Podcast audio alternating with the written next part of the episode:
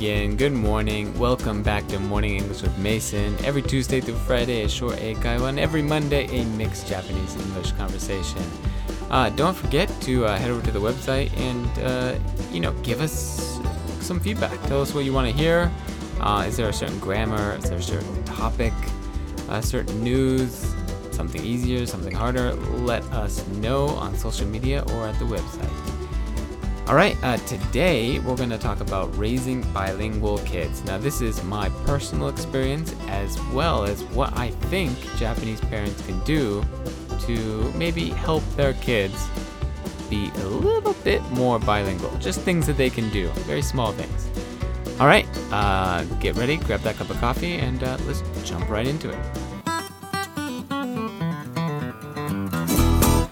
Raising your child to be bilingual is easy if you're fluent in a second language.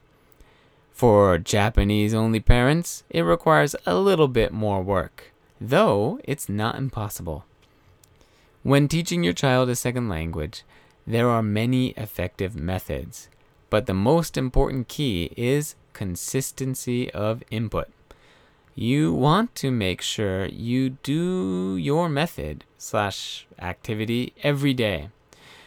Any exposure of young children to a second language is so valuable.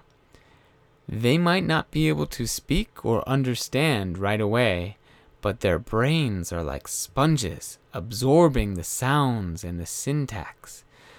Just remember, learning should be fun and shouldn't be forced. All right, welcome back. That was a short but very, very compact uh, what, what do you call that? Message. Message. Personal message by me.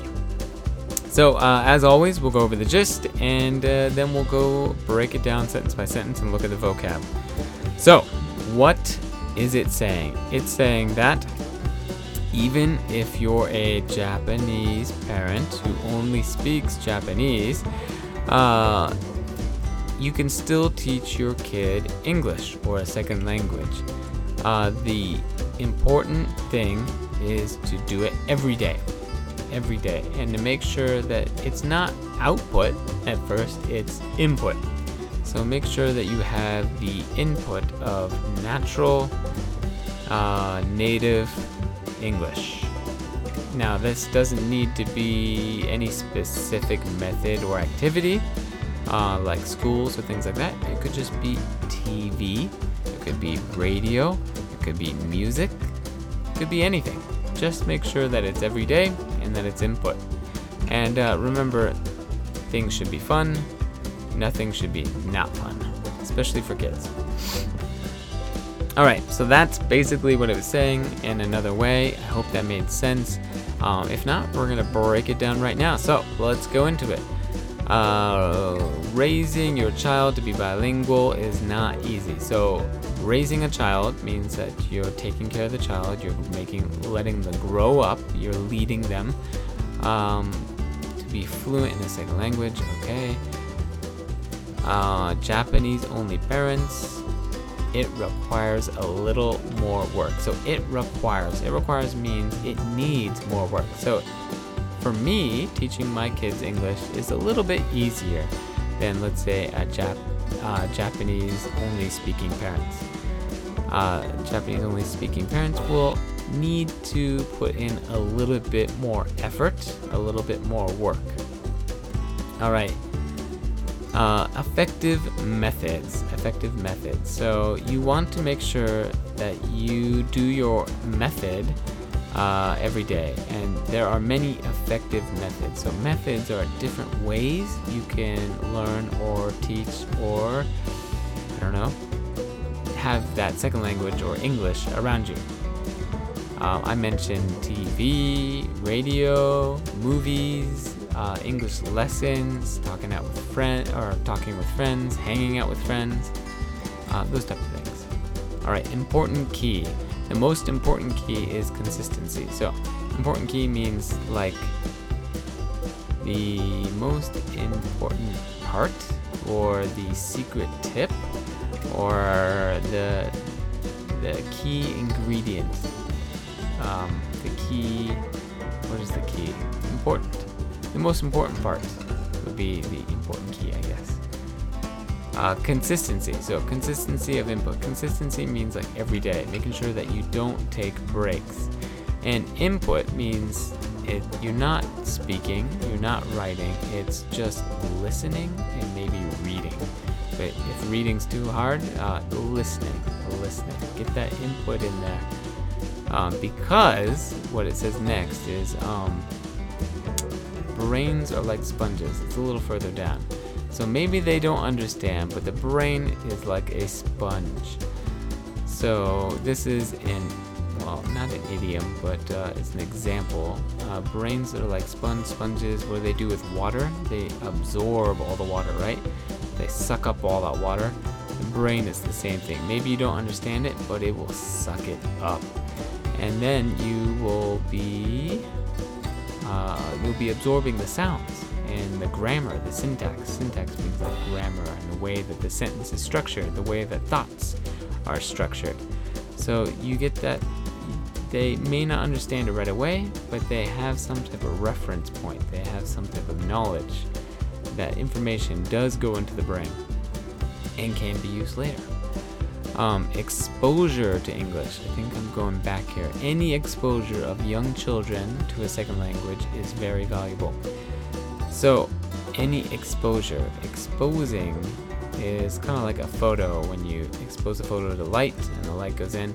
Uh, you want to, it's basically showering them in, in English, right? Uh, so, getting them to have more English around them uh, all the time.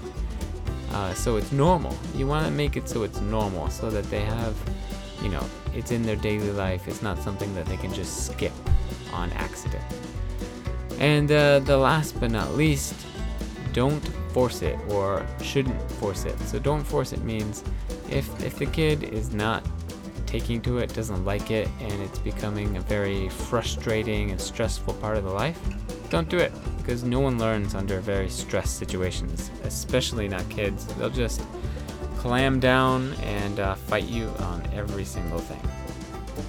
All right, so what do I think about this? This is something that I am doing personally. Um, not only do I only speak English to my kids, um, but I do play YouTube in English. I also have a subscription to Netflix where we watch a bunch of English TV shows.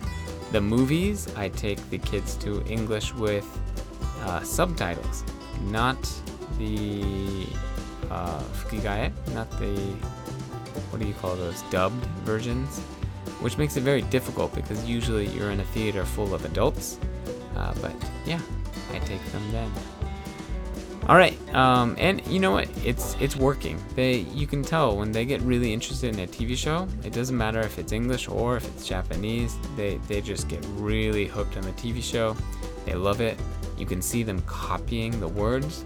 Um, so my youngest daughter, she only speaks Japanese, but she she understands English uh, pretty well, I think. She understands what I'm saying, and she can watch TV with no problem. She, it keeps her interested. So, start young. Start young.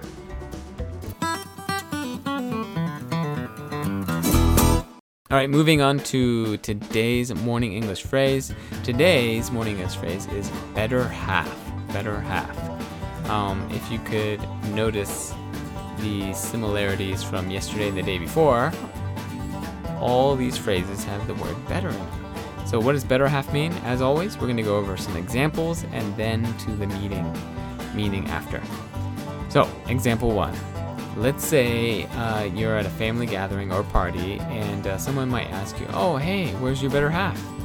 And you might respond, Oh, she's at home looking after the kids.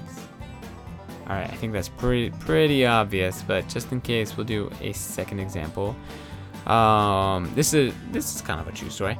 Uh, let's say um, I'm making plans on going on a ski trip with my friends. So we'll go take the weekend off and go skiing.